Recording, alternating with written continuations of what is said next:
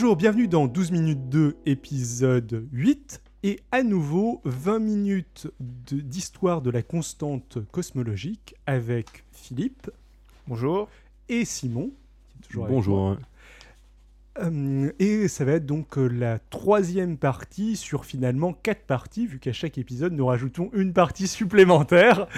Euh, eh bien, donc Philippe, lors du dernier épisode, tu nous parlais de la manière dont la constante cosmologique a disparu puis a été réintroduite à plusieurs, à plusieurs reprises.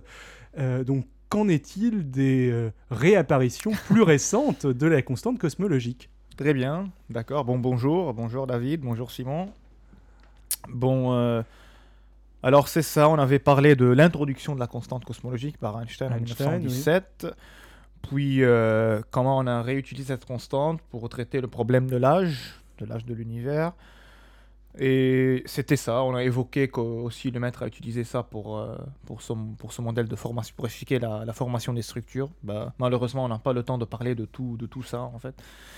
Là, il nous reste, euh, je dirais, trois étapes dans la trois époques dans la cosmologie moderne où on a utilisé soit la constante cosmologique, soit quelque chose qui lui ressemble un peu, mais ça, ça mérite d'être, euh, d'être, euh, de discuter ça, d'être évoqué. Pour arriver enfin à, à la plus récente, la quatrième, la dernière, l'accélération du verre, on va en consacrer un podcast, le dernier en fait, pour parler de ça parce que c'est c'est, différent et plus- ça mérite d'être. euh, Bon, les... on, s'était arrêté la, la dernière fois sur euh, dans la fin des années 30. En fait, il y C'est avait plus de constante cosmologique. Euh, L'univers, il est toujours en expansion Hubble normale. Euh, Mhm. Hubble, tout ça, le problème de l'âge, on a parlé de ça. Bon, là, à la fin des années 40, à la fin des années 40, mais ça, c'est un tout petit peu différent. Il y avait eu deux théories qui euh, deux théories opposées en fait sur le, le début ou l'évolution disons de l'univers. La ce qu'on disait le, la théorie du Big Bang qui, qui est qui est le modèle standard maintenant de la cosmologie qu'on connaît on va parler un peu de ça en fait. Il y avait une autre théorie qui qui, euh, qui était connue à la fin des années 40 euh, qui était la, la théorie de, de l'état stationnaire. En fait il y avait des gens comme euh, Fred Hoyle Herman Bundy, des gens qui, qui sont connus dans la communauté scientifique, qui, qui, qui- des figures euh, d'autorité, quoi. C'est Ouais. des grands physiciens, des mathématiciens, des astronomes, et qui défendaient cette, euh, cette théorie de l'état stationnaire.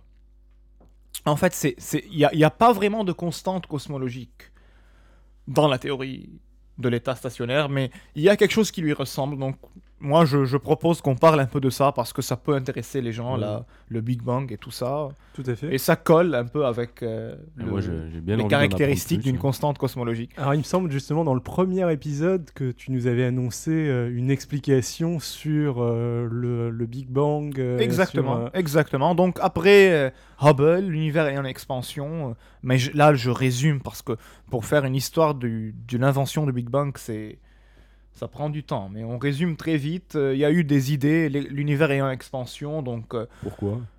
on a vu qu'il est en expansion en fait. Hmm. Mais là, on projette, on, on- observations, on euh. on pré- on projette dans le passé. Donc, euh, s'il était plus petit, plus petit, plus petit encore. Donc, euh, il y avait un temps, il était tout petit.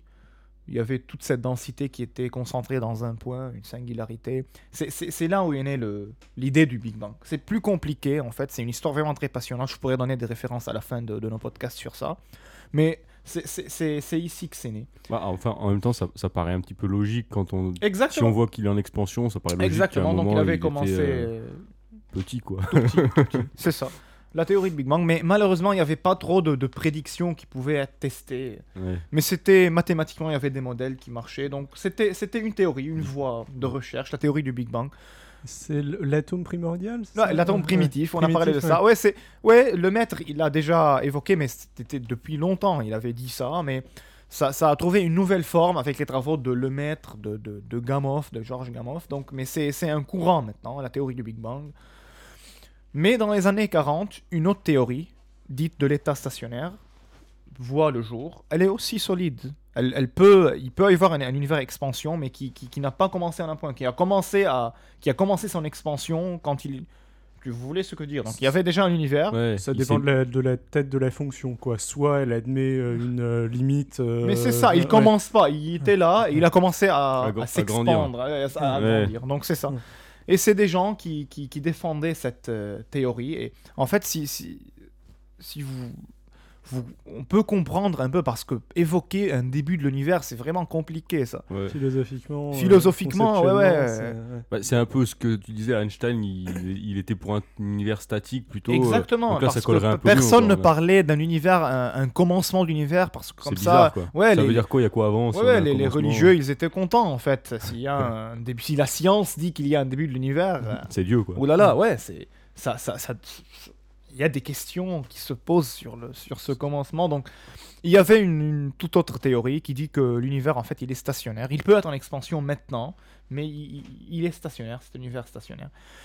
Et ce, ce qui nous lie à la à la constante cosmologique de ce de cette euh, de ce modèle en fait, c'est que Ho- Hoyle, Fred Hoyle, un des, des défendeurs, des défenseurs du modèle, euh, du modèle de l'état stationnaire, a écrit une, une équation du champ pour expliquer ce, ce- ce modèle en fait. Et comme le modèle il est, il est en expansion, la matière elle se, elle se diluait dans, ce, dans, dans cet univers parce que la matière elle est là, et il n'y a pas d'une il n'y a pas une matière qui se crée. Il y a la matière, Ouais. et puis il est en expansion et ça se dilue et ça se dilue. Donc pour euh, La densité de la matière. euh, exactement baisse. donc pour pour compenser l'expansion et, maintenir une densité constante de la matière dans l'univers, il euh, il va inventer, je vais pas dire inventer, il va introduire ce qu'il appelle un, un champ de création continue.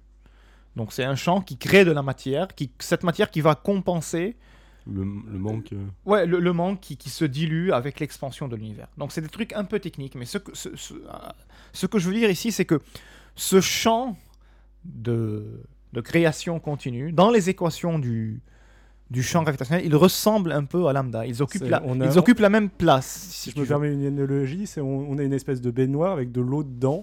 La baignoire doit toujours être remplie et le problème c'est que la baignoire augmente de taille en permanence et donc Exactement, euh, donc on il y a un truc introduit dedans. robinet pour, il y a un euh, truc dedans qui, qui, qui, qui- qui crée de l'eau, quoi. Mm.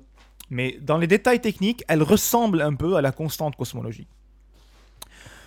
Et en fait, c'est ça. C'est pas une constante cosmologique, mais, mais, mais je veux parler de ça parce que ça, ça, ça, ça ouvre une voie pour parler du, du modèle du Big Bang Ouais, juste, de mais- je me demandais quelque chose là, parce que tu dis, euh, euh, il a introduit ça pour permettre de conserver cette densité constante. Mhm. Est-ce que ça a un lien avec, tu nous parlais la dernière fois de euh, l'iso- euh, isomorphie, non C'était Ah, que le, Isomorphisme, oui. l'ho- l'homogéné- Homogénéité l'homogénéité l'isotropie. l'isotropie. Oui, oui, ça, ça c'est Parce que c'est ça, l'isotropie, tu nous disais, l'homogénéité, l'isotropie, c'est qu'il y avait autant de matière Exactement, partout. quoi. exactement. Non, non, c'est- c'est c'est- c'est lié à ça, Ah, bien sûr. D'un autre côté, euh, l'isotropie aurait pu varier dans le temps, non? Enfin, le, la densité aurait pu, euh, on aurait pu imaginer une densité Oui, qui mais non, mais c'est ça, mais nous, on parle actuel, de- maintenant, non? on parle de, de principes cosmologiques, donc homogénéité, isotropie. On parle de principes cosmologiques parfaits, donc homogénéité, isotropie aussi dans le temps. D'accord. Ça, c'est des détails un peu différents, mais disons que pour toutes ces, pour toutes ces raisons, ils ont, ils ont eu besoin pour que le modèle colle de ce champ de création.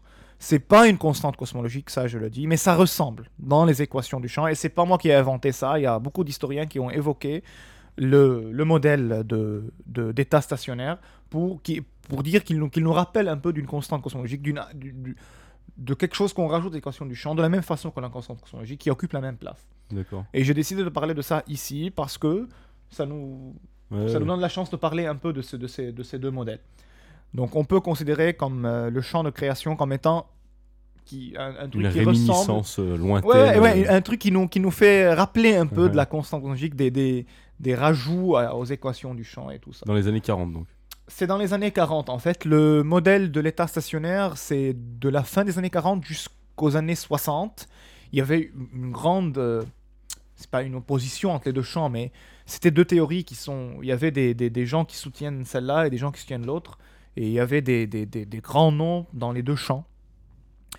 Et en fait, euh, c'est comme ça. En fait, pour une petite anecdote historique, c'est Fred Hoyle, donc qui était contre, le, contre la théorie du Big Bang. C'est lui qui a inventé le mot Big Bang. Mhm. En fait, il, euh, il, il plaisantait, il se foutait de Georges Lemaître, qui était un grand défenseur de la, de la théorie du Big Bang. Il y avait une conférence, puis le maître, il vient, et Fred Hoyle lui dit euh, Ah, here comes the Big Bang Man. Parce Ouais. qu'il il est en train de foutre de lui. Ouais. C'est quoi ça, Big Bang? Le- le- Et en fait, ça a collé. et- les gens l'ont gardé. Exactement. Donc, il y avait des Ça débats vend sur bien ça. aussi. Il y avait des débats sur ça. Et en fait, c'est la découverte du fond diffus cosmologique qui a clôturé ce débat, en fait. D'ailleurs, on a eu la chance de discuter avec euh, David et moi de ce... de- si, si, si, euh, si cette expérience était cruciale ou pas, mais là on rentre dans... La question de l'existence des expériences Exactement. cruciales. C'est-à-dire, est-ce que la- le progrès de la science se fait par euh, une espèce d'évolution essentiellement sociologique et des interprétations différentes, ou est-ce qu'il y a vraiment des expériences qui permettent de dire, bon, Ouais. cette hypothèse-là est fausse et cette hypothèse-là est vraie, et a priori, c'est un bon exemple. Exactement, ouais, c'est pas une expérience cruciale, on n'ose pas dire ça parce Ouais. qu'il y a des gens qui ont travaillé sur ça, on n'évoque jamais, mais c'est une expérience très... imp- C'est pas une expérience en fait, c'est c'est une observation, c'est une découverte qui a été cruciale parce que d'un coup, les cosmologistes qui croient toujours à l'état stationnaire, on les prend plus au sérieux. C'est juste, c'était, tu parles de. Et là, je vais parler de ça, de, de la découverte du fond diffus cosmologique. C'est ce qu'on va parler. C'est- un- concept très important en cosmologie moderne. Et comme, comme là, on s'arrête sur tous les concepts importants, j'ai trouvé un lien avec le constant cosmologique. Donc, je m'arrête là Ouais. pour parler un peu du, du fond diffus cosmologique. Euh, Le fond diffus cosmologique, en fait, euh, il a été euh, prédit dans les années 40 par, euh, entre autres, euh, Herman, Alpher et Gamow. On a déjà parlé un peu de, de, de Gamow. dit quelque chose. ouais. Il a été prédit par euh, ces trois physiciens. Il a été découvert en 1964. Il a été découvert par accident par euh, deux ingénieurs américains, Penzias et Wilson, qui ont gagné en fait le, le prix Nobel en 78 pour, pour cette découverte. En fait, ils avaient une antenne qui, qui n'était pas du tout fait pour ça. C'était juste pour, pour communiquer avec euh, des satellites, puis vous voulez le transformer pour, euh, en radiotélescope, je sais pas quoi. C'est des trucs euh, qui, qui n'ont rien à voir avec la cosmologie. Puis il, il- il y avait un, un bruit qui, euh, qui, qui, qui pouvait pas. Il, il, sa- ouais, ouais, il pouvait pas le- le- l'éliminer. Il savait pas d'où il vient. En fait, il y avait un bruit qui existait tout le temps. Un peu comme au début de l'émission, là, il y avait un bruit. Il y avait un bruit là avant qu'on commence qu'on- de- de- d'enregistrer. Je pense que c'était comme nous, euh, l'ordinateur était branché, il fallait le fallait débrancher. Exactement. Donc eux, ils savaient rien. Mais qu'est-ce que c'est que ce bruit qui est uniforme, qui change pas? Donc ils, euh, Ah, ils ont tout débranché, ils ont dû tester plein de trucs. Non mais ouais. exactement, ils ont fait plein de trucs. D'a- D'ailleurs, ils ont cru que ça peut être les déchets des pigeons que les pigeons laissaient sur l'antenne. Ouais, ils, ont, d'accord. ils ont tout, euh, nettoyé. ils ont tout nettoyé, Ils tuaient mais en fait, ça persistait. C'était un bruit de fond et qui, qui, qui était d'une température de 2,7 Kelvin en fait. Un peu froid, mais c'était ça. enfin, juste pour ça. Ouais, il y a des techniques expérimentales pour euh, traduire cette un bruit la, en la- genre, température. la, la longueur d'onde du son du bruit en température, Ah oui, mais on Quel- peut pas quel- rentrer dans quel, les euh, détails. Quelle mais énergie peut émettre Ça, ça- une... ça- ça se fait, ouais, ils l'ont fait en fait. Et puis ils ont connu les, les- des, des théoriciens du labo à côté, ils ont su qu'ils ont trouvé quelque chose, c'était des cosmologistes. Donc tu vois, l'histoire euh, c'est continu. La science. Les deux, ouais, la science c'est comme ça que ça fonctionne. Les deux, ils ont connu les travaux des autres. C'était dans les Bell Labs, donc il y avait, Ouais. il y avait, tout genre de, ouais, ouais, il y avait tout genre de scientifiques là-bas. Et c'était ça. Ils ont, ils avaient découvert le fond diffus cosmologique. Alors c'est quoi ce fond diffus Ouais, cosmologique Ça, c'est la question. Ouais, non, j'ai parlé de ça avant parce qu'en 64, c'est mort. Le modèle du, de l'état stationnaire, c'est mort. Automatiquement, tous les cosmologistes, ils sont, ils sont allés au champ du- de la théorie du Big Bang. Il y a des problèmes avec cette théorie, bien sûr. C'est pas des problèmes, c'est des questions ouvertes. Mais c'est une évidence très, très, très forte avec le modèle du Big Bang. C'était un peu comme quand Hubble il a montré qu'il y avait un. Exactement, c'était contre la euh, constante. Oui, oui, voilà. si tu veux, c'est un peu comme ça. C'est important. Il y a quelque chose qui on peut dire que c'est c'est fini. Quoi. Ouais. Et en fait, c'est quoi ce, ce fond Ce diffus cosmologique? Ouais, ouais. cosmologique, En oui. fait, c'est c'est- Yes. c'est- Venons-en enfin. exactement, c'est un c'est un rayonnement, on l'appelle aussi rayonnement fossile en français, un rayonnement qui qui qui qui- qu'on reçoit ici de, de partout, baigne dans l'univers. En fait, c'est- d'où il vient ce rayonnement fossile. Euh, quand l'univers était très très très jeune, il n'y avait pas, il y avait pas de, de noyau, il n'y avait pas, il y avait pas d'atomes avant. Il y avait juste des particules libres, des électrons libres. Et les photons, ils, euh, les photons, donc les particules de lumière, Mm. ils, ils étaient toujours absorbés et et, et réémis ou diffusés par les, par les, par les électrons. Donc ils, ils pouvaient pas, ils avaient ce qu'on appelle un parcours libre moyen. Il était trop petit, donc ils n'avaient pas le temps de, de parcourir de longues distances. Ils étaient toujours coincés entre ces électrons qui sont libres. Vous voyez ce que je veux dire? Les photons, Ouais. ils sont, ils pouvaient pas sortir. Là, c'est quoi? C'est au début du Big Au Bang début, quoi, au début de ouais. l'univers, Mm. c'était Voilà.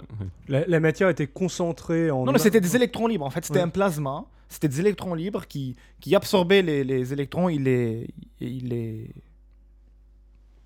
rejetaient. Donc, euh, il n'y avait pas des électrons, des photons, pardon, qui, euh, qui se promenaient. voyager, quoi. Ouais, ouais, qui pouvaient voyager. Donc, ils étaient Il coincés dans ces, dans ces- Il y avait un genre de brouillard.